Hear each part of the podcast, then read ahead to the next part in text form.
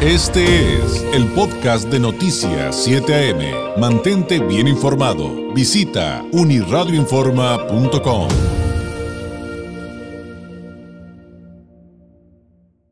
Recientemente, pues eh, le dimos cuenta de un segundo conato de motín en un año en la penitenciaría de Tijuana. Eh, no es el único caso en los últimos años en Baja California, pero también recientemente, pues eh, hay eh, varios casos en toda la República que llaman mucho la atención. Eh, y esta situación, por ejemplo, del penal de Cieneguillas en Zacatecas, un caso al que le ha dado puntual seguimiento el periodista David Saucedo, quien además es estratega electoral, consultor en programas de gobierno, especialista en seguridad pública y a quien me da mucho gusto eh, tener la oportunidad de saludar a través de la vía telefónica. David, ¿cómo estás? Muy buenos días. ¿Qué tal, David? Quiero saludarte a ti, la de tus órdenes. Oye, en esto de, los centros penitenciarios de nuestro país, eh, seguramente sé que sabrás lo que ha sucedido acá en Baja California. Eh, he, leído y he escuchado tus comentarios a nivel nacional sobre lo que ha sucedido en Cieneguillas. Eh, y, te quisiera preguntar, ¿tú qué ves? ¿Qué está pasando con los centros penitenciarios en nuestro país? porque digo, aunque evidentemente no es nuevo, eh, hay algo que a las autoridades no les gusta que digamos, pero que es crisis, pero de ahí partiría. ¿Hay una crisis o no hay una crisis en los centros penitenciarios, David, de nuestro país? Sí, por supuesto, David, tanto a nivel estatal como a nivel federal, el sistema penitenciario nacional y el de muchas entidades prácticamente está colapsado, a pesar de que se han hecho esfuerzos eh, presupuestales, eh, metodologías, métricas, protocolos para mejorar el desempeño al interior de las, de las prisiones. Tenemos una serie de problemáticas muy conocidas, autogobierno, es decir, que los propios grupos criminales tienen el control de las, de las prisiones, el asesinato de guardias de guardias penitenciarios, de directores, eh, circulación y venta de droga al interior de los penales, la venta, comercialización de servicios, incluso eh, la venta de, para el acceso, comercialización de servicios médicos para los internos. No hay como tal programas de reinserción eh, social. Eh, muchos delitos, sobre todo de, extorsión, se, se, realizan al interior de las prisiones, a pesar de que en teoría los penales hace tiempo fueron dotados de sistemas para bloquear señales y que no puedan salir de los penales llamadas, ni tampoco tuvieran los internos acceso a Internet. Eh, tenemos prácticamente incluso en las prisiones de alta seguridad una porosidad eh, que se explica en función de la capacidad de corrupción que tiene el crimen, el crimen organizado. Incluso, pues tú conocerás el caso más emblemático de lo que es la crisis del sistema penitenciario, esta fuga de película que protagonizó el Chapo Guzmán en un penal en teoría de alta seguridad que era monitoreado de manera remota desde la Ciudad de México, pues nada de eso ha servido. Incluso ha habido esquemas híbridos, la participación del sector privado, en la construcción de algunos penales, en el manejo de algunos de ellos. No ha funcionado nada. Entonces lo que necesitamos es una reforma a fondo del sistema penitenciario, tanto federal como de las prisiones estatales, porque no están cumpliendo su cometido y al contrario se convierten en espacios en donde el crimen organizado también ha obtenido el control. Y nos tendremos que remitir entonces también, David, a la historia de nuestro país en lo que se refiere a las cárceles. Eh, digo, porque esto, como decía hace ratito, evidentemente, si no se está logrando en este momento, también venimos arrastrando una cantidad enorme de cosas de varios sexenios. Sí, por supuesto. Lo que tenemos son eh, un paso adelante y dos para atrás.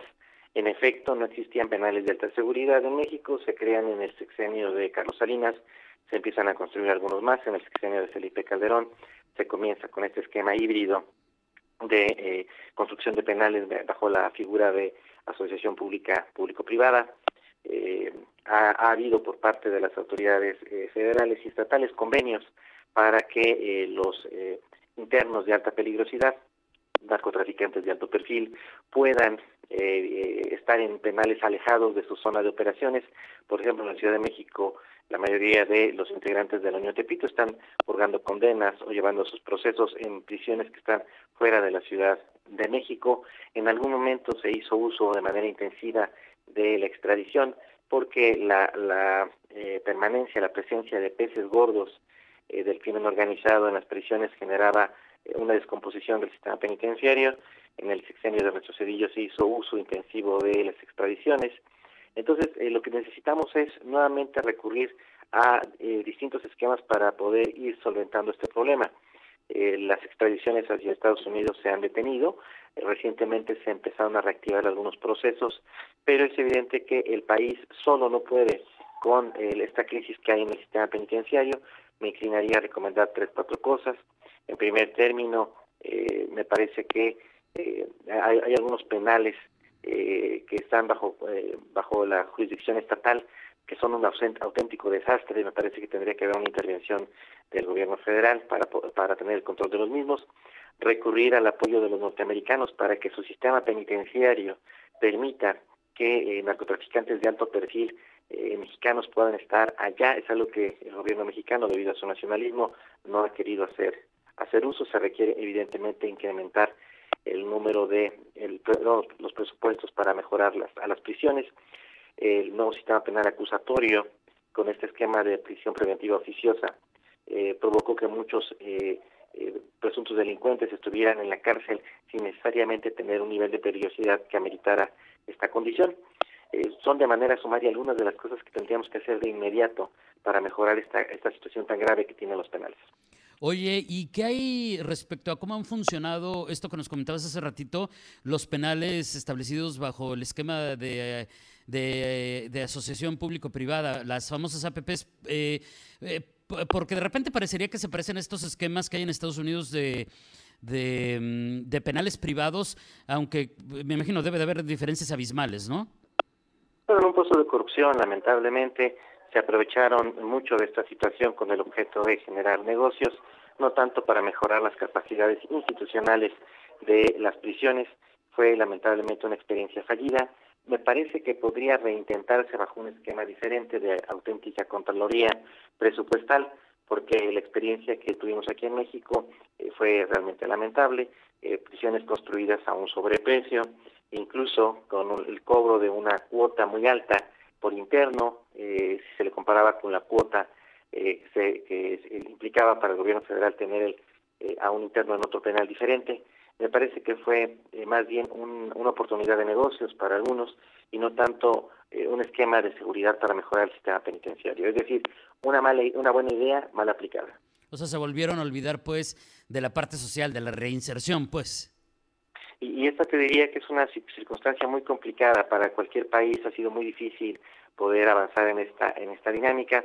Incluso este, eh, hay algunos esquemas, tú, lo recordarás, que en su momento eh, fueron eh, prácticamente de, un origen mexicano.